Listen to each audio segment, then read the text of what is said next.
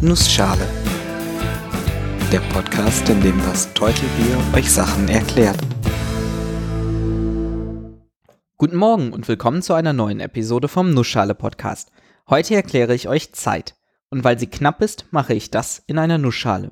Und genau dieser Satz hat Daniel dazu gebracht, über die Webseite zu fragen, was denn eigentlich die Zeit ist und ob sie wirklich knapp ist. Und Daniel ist nicht der Erste, der sich das fragt. Er ist eher der Erste, der mich das fragt. Denn schon vor Hunderten und Tausenden von Jahren haben sich Menschen, insbesondere Philosophen, über die Zeit Gedanken gemacht. Einige von diesen glaubten, dass Zeit gar nicht existiert oder sich immer im Kreis bewegt. Andere haben Zeit als ein lineares Konzept verstanden. Heraklit, ein griechischer Philosoph, der vor etwa zweieinhalbtausend Jahren lebte, hat in seinen Schriften viele Flussmetaphern genutzt, um das zu beschreiben. Er gab Weisheiten wie, wer in dieselben Flüsse hinabsteigt, dem strömt stets anderes Wasser zu von sich, die bedeuten sollten, dass sich Zeit eben nicht wiederholt. Spätere Philosophen wie Aristoteles und Plato versuchten das Ganze mit Zahlen zu versehen, beziehungsweise mit einer Richtung. Das ist auch heute noch im Sprachgebrauch festgehalten. Es gibt die Vergangenheit, die Gegenwart und die Zukunft. Vergangenheit und Zukunft sind für uns entgegengerichtete Zeitrichtungen. Aber ihr hört diesen Podcast sicherlich nicht, weil ihr wissen wollt, wie Philosophen über Zeit philosophieren. Wie beschreiben Wissenschaftler ein so abstraktes Konzept wie Zeit? Die intuitive Antwort wäre etwas in die Richtung wie wir bewegen uns um die Sonne und definieren das Verstreichen der Zeit für einen Umlauf als ein Jahr. Das unterteilen wir weiter in Monate, Stunden und Sekunden. Die Einheit Tag hat ebenfalls eine astronomische Bedeutung, die Umdrehung unserer Erde. Man kann mit diesen Einheiten also ein Voranschreiten der Zeit beschreiben und definieren. Das Voranschreiten der Zeit ist aber eine subjektive Erfindung. Wer sagt, dass wir vorwärts durch die Zeit gehen? Gibt es vielleicht Wesen, die die Zeit ganz anders wahrnehmen, die sich vielleicht freier durch die Zeit bewegen können? Die beiden letzten Fragen füllen ganze Fantasy- und Science-Fiction-Roman rein, aber die erste lässt sich tatsächlich wissenschaftlich beantworten. Und zwar auf mehr als eine Art und Weise. Ich möchte euch ein paar der Gedanken, die sich die Wissenschaft bezüglich Zeit gemacht hat, im Folgenden vorstellen. Der erste große Fortschritt zum Thema Zeit kam mit Einstein. Bis zu seiner Relativitätstheorie hat man Zeit genauso beschrieben wie ich gerade. Es gab keine absolute Zeitrechnung, alles war relativ zu irgendwas anderem gemessen. Wie weit sind wir um die Sonne fortgeschritten in Bezug auf einen willkürlich gewählten Startpunkt? Wie lange findet eine Bewegung bereits statt, relativ zum Start der Bewegung? Mehr hat man gar nicht drüber nachgedacht. Und insbesondere hat man Zeit und Raum immer voneinander getrennt gesehen. Das hat Einstein geändert. Zeit und Raum sind ein zusammengehörendes Konzept. Anstatt Koordinaten im 3D-Raum anzugeben und eine separate Angabe über die Zeit, erfordert die mathematische Beschreibung der Relativitätstheorie, dass alle vier Werte gesammelt betrachtet werden. Raum und Zeit hängen zusammen durch die Geschwindigkeit.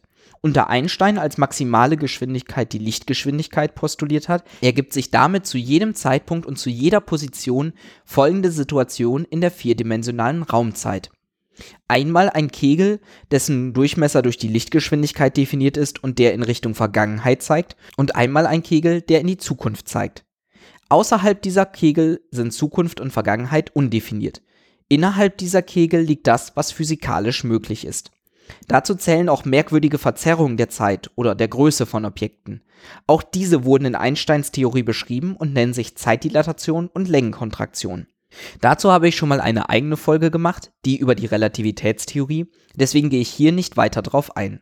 Aber dieselbe Frage bleibt offen, was ist Zukunft, was ist Vergangenheit? Man fragt auch, in welche Richtung zeigt die Zeit? Und als Antwort darauf hat der Astronom Eddington vor fast 100 Jahren den Zeitfall definiert, auf mehr als nur eine Art und Weise. Zum Beispiel definiert er den sogenannten psychologischen Zeitfall als das, was wir subjektiv wahrnehmen. Er ist kulturell definiert und beschreibt den Effekt, dass wir uns an die Vergangenheit erinnern können, nicht aber an die Zukunft. Wenn wir uns an etwas erinnern, liegt es also in der Vergangenheit. Dieser Effekt hat sich in unserem Denken und unserer Sprache verankert und liefert uns intuitive Beschreibungen des Zeitfalls. Man kann auch noch weitergehen und generell Ursache und Wirkung betrachten. Die Reihenfolge, in der eine Aktion eine andere bedingt, ist oft nicht umkehrbar. Wenn ich einen Ball trete, fliegt er davon. Nicht andersrum, er fliegt nicht zuerst davon und wird danach getreten. Das ist eine etwas logischere Definition. Man kann sich aber trotzdem fragen, ob Ursache und Wirkung nicht auch eine einfache Beschränkung unserer Wahrnehmung sind. Widmen wir uns mal härterer Wissenschaft. Eine der verbreitetsten Zeitfalldefinitionen ist die der Thermodynamik. In der Thermodynamik gibt es den zweiten Hauptsatz, welcher besagt, dass die Entropie in einem geschlossenen System immer weiter zunimmt. Zur Entropie habe ich auch schon eine Episode gemacht und dort auch schon genau diesen Zeitfall erwähnt, deswegen hier nur eine kurze Wiederholung. Die Entropie wird oft als ein Maß der Unordnung bezeichnet. Unordnung ist hier so gemeint, dass ein unordentliches System eine höhere Anzahl an Möglichkeiten hat, sich auf atomarer Ebene anzuordnen. Und diese Unordnung nimmt immer weiter zu. Man spricht auch von Irreversibilität, der Nichtumkehrbarkeit. Damit ist die Entropie die einzige physikalische Größe, die einen Zeitpfeil mit sich bringt. Die einzige Größe, anhand der wir genau definieren können, was Zukunft und was Vergangenheit ist. Spannenderweise gibt es auch die Möglichkeit, dass sich die Entropie für einen bestimmten Zeitabschnitt nicht ändert, sondern das System im exakt selben Zustand bleibt. In diesem Fall ist dann keine Beschreibung des Zeitfalls möglich. Es gibt noch weitere physikalische Beschreibungen der Zeitrichtung. Ich muss jedoch vorwegnehmen, dass diese keine eindeutige Definition darstellen, sondern eher Phänomene beschreiben, die auf eine bestimmte Art und Weise ablaufen, die Rückschlüsse auf den Zeitfall geben, aber nicht physikalisch mit diesem verknüpft sind. Da gibt zum Beispiel den Strahlungszeitfall, der sagt, dass sich Strahlung immer von einer Quelle her ausbreitet. Rein rechnerisch erlaubt die Wellengleichung, die zur Beschreibung von Strahlung genutzt wird, auch andere Lösungen. Diese kommen aber in der Natur nicht vor.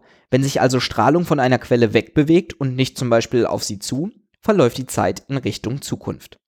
Genauso gehen wir davon aus, dass sich das Universum immer weiter ausbreitet.